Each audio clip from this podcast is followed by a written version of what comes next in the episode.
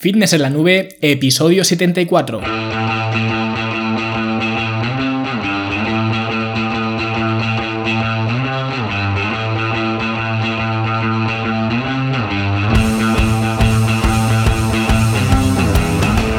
Bienvenidos un viernes más aquí a vuestro podcast A Fitness en la Nube, donde hablamos de fitness, de nutrición, de entrenamiento y donde cada viernes, cada semana os traigo las técnicas, los consejos, los trucos, las estrategias y como lo queráis llamar para que construyáis un mejor físico y tengáis un estilo de vida más activo y más saludable. Hoy 23 de marzo, a punto de entrar ya en Semana Santa, voy a dedicar este episodio pues un poco a responder algunas eh, preguntas que me habéis hecho y que aún no había eh, contestado, pero me han parecido bastante interesantes, así que eh, pues vamos con ellas. Y empezamos con la primera que nos manda Juan. Y Juan nos dice, buenas tardes Luis, entreno todos los días a la misma hora, a las dos y media de la tarde, en el descanso de la jornada, de lunes a viernes, hit training durante 15-20 minutos y sábados o domingos corro sobre una hora. ¿Debería diferenciar mi alimentación de la mañana comiendo más hidratos, pan integral, muesli, arroz integral, o la de por la tarde-noche? ¿O se compensa la carga de glucógeno en el músculo durante todo el día? Y bueno, a ver, el tema del eh, timing de los alimentos y de la eh, nutrición perientreno también, pues ya lo hablé en el episodio de la ventana anabólica, que os voy a dejar también por aquí para que le echéis un vistazo. Pero así a grandes rasgos, sinceramente, creo que complicar las cosas todo el mundo sabe. Y sí, se podrían eh, aplicar protocolos complejos con comidas pre, intra, posentreno. Pero, ¿de qué serviría eso? ¿De verdad eh, alguien piensa que por hacer una determinada cosa, ¿vale? Ya sea juntar los carbohidratos al finalizar el entreno, por tomar aminoácidos intraentreno, por tomar 0,4 eh, gramos de proteína por kilo y 0,6 gramos de carbohidratos por kilo, que es otro protocolo que también se suele utilizar después de entrenar. ¿Pensáis que eso realmente eh, va a hacer algo de diferencia en cuanto al rendimiento, la recuperación o incluso los eh, resultados eh, más visibles? Pues la respuesta es no. Y sé que es difícil de asumir y es más difícil aún cuando todo el mundo atribuye periodos mágicos para meter determinados eh, alimentos alrededor del entrenamiento, cuando no es así.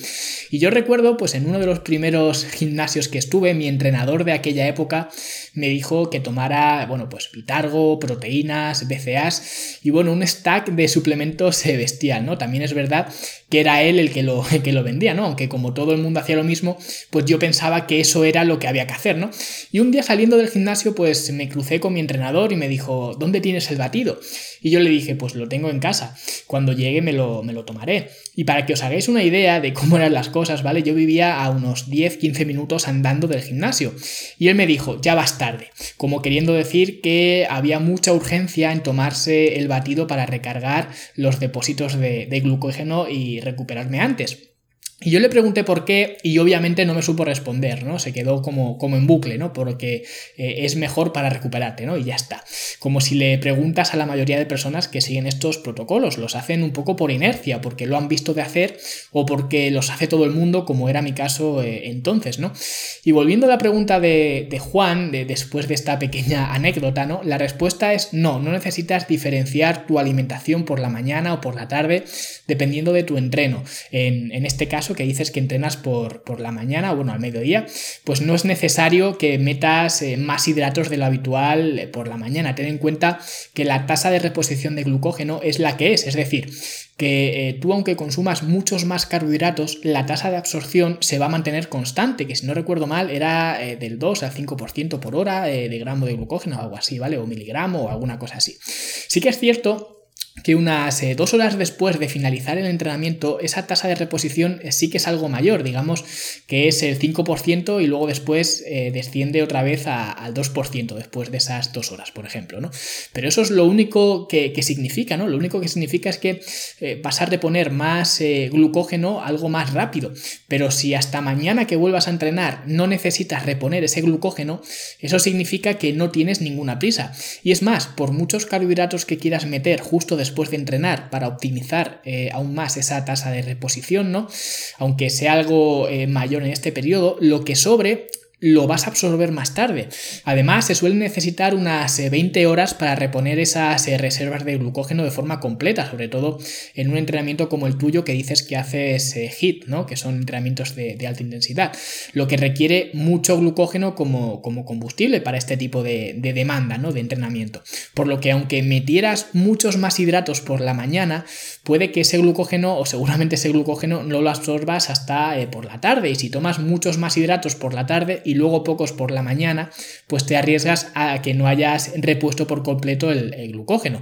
Así que por eso te recomiendo comer carbohidratos a lo largo de todo el día y no centrarte pues en periodos microscópicos porque el cuerpo funciona en un ciclo de, de 24 horas. Las adaptaciones que tú causas con los entrenamientos condicionan el funcionamiento del cuerpo o las necesidades del cuerpo, pero a lo largo de todo el día, ¿vale? De todo el día, de toda la semana, de todo el mes, ¿no? Y no solo eh, para las dos horas eh, posteriores. Ahora bien, estoy eh, respondiendo a esta pregunta entendiendo que tú no vuelves a entrenar hasta el día siguiente. En el caso que, por ejemplo, entrenaras a las 2 eh, de la tarde y luego fueras, por ejemplo, a hacer otro entrenamiento a las 8 de la, de la tarde, de la noche, entonces sí tendría más sentido aprovecharse de ese periodo de mayor resíntesis de, glucógeno, porque en este caso sí que tienes cierta prisa por, reponerlo para tener energía para luego entrenar eh, por la noche. Pero este no es el caso de la mayoría de, personas. Normalmente eh, nosotros entrenamos una vez al día y, algunos con suerte, ¿no? Y la gente que entrena más veces al día eh, suelen ser profesionales o al menos gente muy experimentada y ya saben lo que tienen que, hacer. Y para esa gente, pues protocolos de alimentación quizá perientreno, pues sí que pueden tener más sentido, pero para la mayoría de mortales, pues no. Así que mantén tu alimentación balanceada durante todo el día y no te preocupes por esas cosas que al final pues son gotas de agua en, en el océano, ¿no? Ya nos vamos eh, con eh, Mariola con otra pregunta y nos dice, ¿es recomendable entrenar en ayunas para ganar masa muscular? Por cuestiones de horario me resulta conveniente entrenar en ayunas, aunque no sé si sería lo más adecuado para mi objetivo. ¿Disminuiría mi rendimiento? ¿Un café con aceite de coco antes de entrenar podría ir bien? ¿Qué debería desayunar después? ¿Debería eh, cenar la noche anterior más carbohidratos de lo normal? Y bueno, estos son unas pocas eh, preguntas. Y yo lo de entrenar en ayunas, eh, pues no suelo recomendarlo. Lo he probado y hablo por, por experiencia, ¿vale? Independientemente del objetivo. Sé que ahora todo lo que sea en ayunas, pues está muy de moda y es probable que para ciertos tipos de entrenamiento, pues no notes la diferencia e incluso te sientas mejor por tener el estómago eh, vacío o, bueno, completamente vacío. Y aquí se me viene a la cabeza, pues el típico entrenamiento más de, de fuerza, ¿no? Donde haces un 3x3 de press de banca y te tiras más tiempo descansando que, entrenando. Pero si haces un entrenamiento más convencional, con más volumen, por ejemplo, como los que suelo eh, recomendar, y aplicas intensidad, porque esto ya vimos que era un poco relativo, que lo vimos la semana pasada además en el, en el podcast, que la intensidad era bastante subjetiva, pues si entrenas en ayunas, puede que no vayas a estar cómoda. Yo cuando probé lo de entrenar en ayunas, ¿vale? Hace ya unos cuantos años, porque se vende como la panacea, ¿no? Se dice que estás más concentrado por la liberación de catecolaminas, que el hambre también te da cierto estado de, agresividad en el gimnasio, ¿no? Agresividad entendiéndolo eh, con, eh, como un buen término, ¿vale?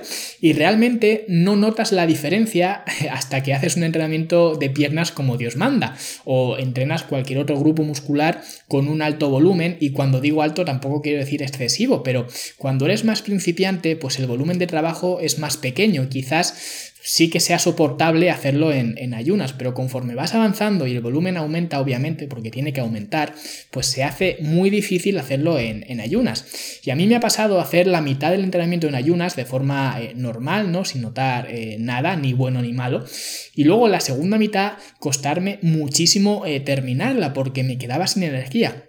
Y esta es eh, mi opinión de los entrenamientos en, en, ayunas de forma general, que no los recomiendo.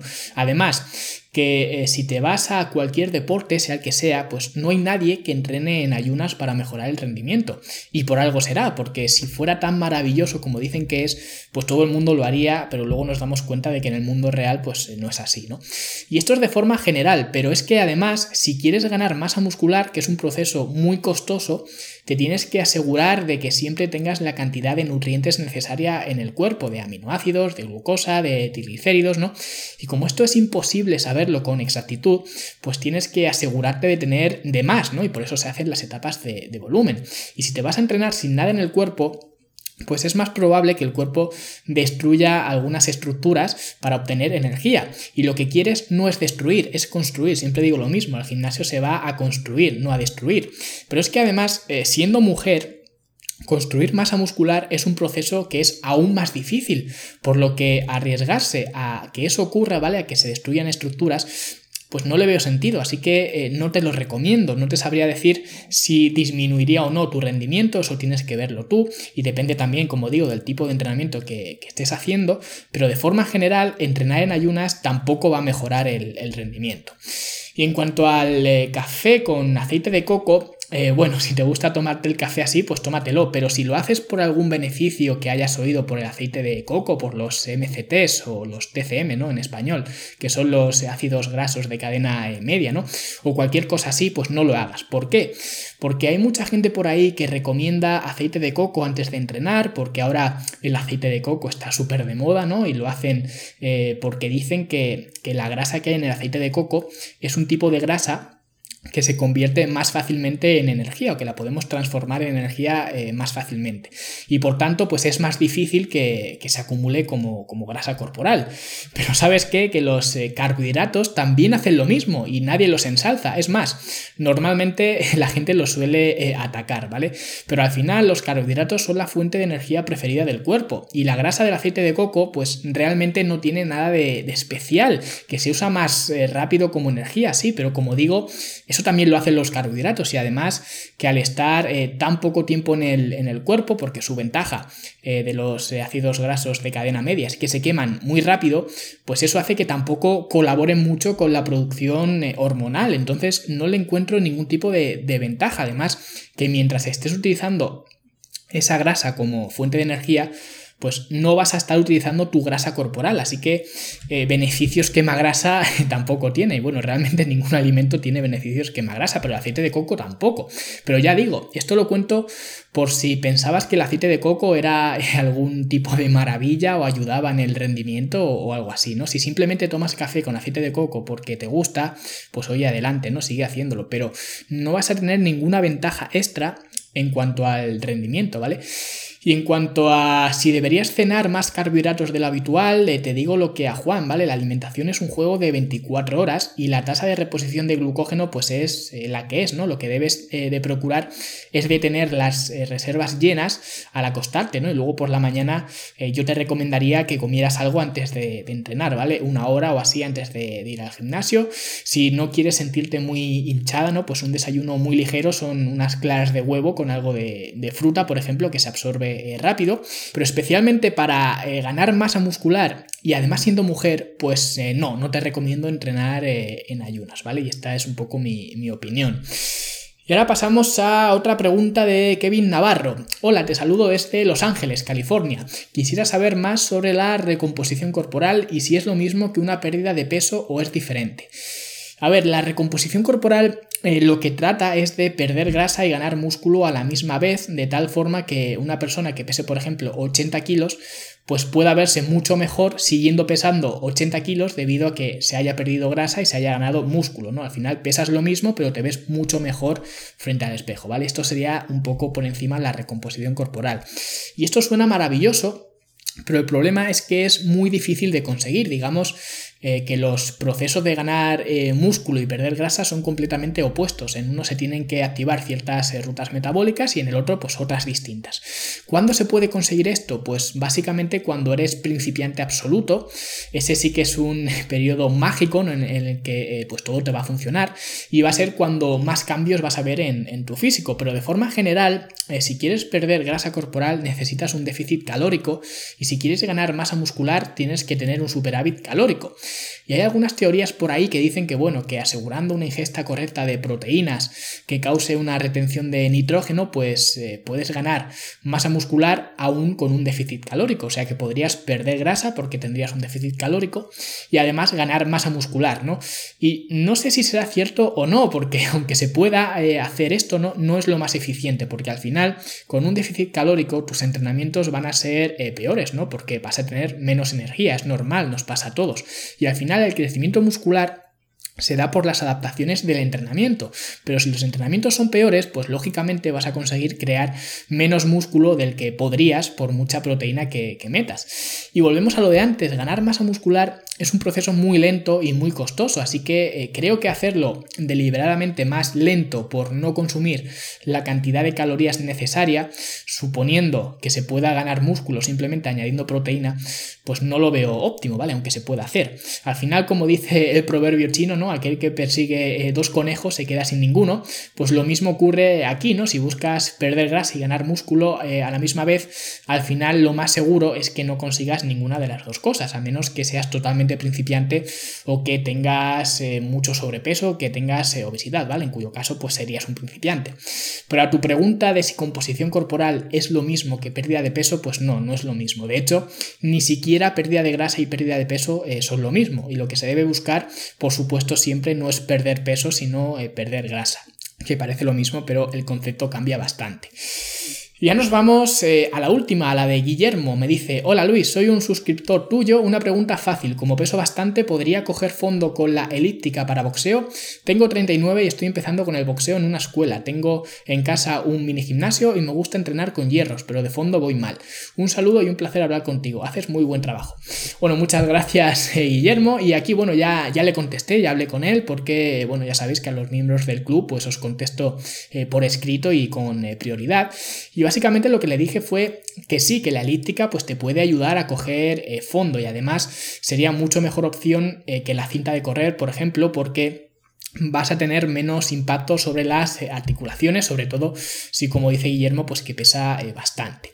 Sin embargo, para ganar fondo eh, de verdad para una disciplina en concreto, como en este caso que nos dice que sería el boxeo, lo que recomiendo es orientar los entrenamientos a las necesidades de la disciplina. Y eso es el auténtico entrenamiento funcional, un entrenamiento que te permita ser mejor en boxeo en este caso. ¿Y cómo se consigue esto? Pues emulando en el entrenamiento las situaciones en las que te vas a encontrar en un combate de boxeo. Por ejemplo, en un ring de boxeo, pues estás de pie, o al menos eh, deberías estar de pie, ¿no? Entonces, la mayoría o la totalidad de tu entrenamiento deberías eh, hacerlo eh, de pie, deberías hacer ejercicios donde estuvieras de pie. Tendrías que ver lo que duran los asaltos de un combate de boxeo para acostumbrarte a trabajar en esos tiempos, a mejorar tu umbral del lactato en esos tiempos. Y eso es verdaderamente coger fondo para boxeo.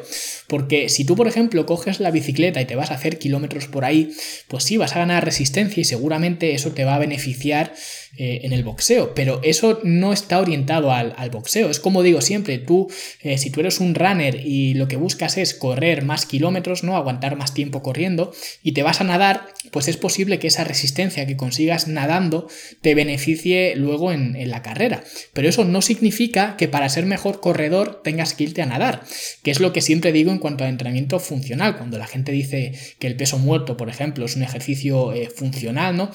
Pues habrá que ver para qué, ¿no? Porque si eres, por ejemplo, un competidor de pulsos, pues probablemente un cool de bíceps va a ser más funcional que un peso muerto, o al menos eh, igual de funcional. Entonces, todo depende del contexto. Y si quieres mejorar eh, en el boxeo, lo que tienes que hacer es enfrentarte en tu entrenamiento a situaciones que te enfrentes también o que te enfrentarías en un combate en cuanto a movimientos, en cuanto a tiempos y, demás.